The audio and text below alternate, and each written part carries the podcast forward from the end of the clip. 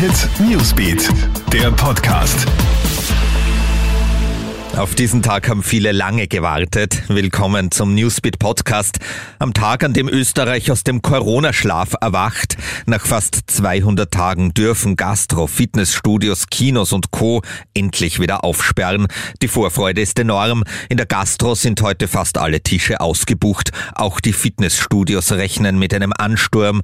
Überall gilt die 3G-Regel. Du musst getestet, geimpft oder genesen sein, um die Angebote zu nutzen.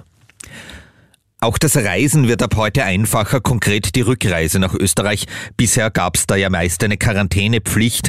Diese ist heute bei Einreisen aus den allermeisten Ländern Europas aufgehoben, wenn du geimpft, getestet oder genesen bist. Achtung, es gibt aber auch Hochrisikostaaten mit Sonderregeln, unter anderem Kroatien. Da gilt, dass geimpfte und Genesene einreisen dürfen, getestete müssen trotzdem in Quarantäne lebenslänglich. Dazu wurde ein 57-Jähriger am Abend in Graz verurteilt. Er soll im November einen Bekannten durch einen Bauchstich getötet haben. Die Männer haben sich gemeinsam angetrunken und sich dann wegen einer Frau gestritten. Der Angeklagte hat vor Gericht angegeben, er hätte in Notwehr gehandelt.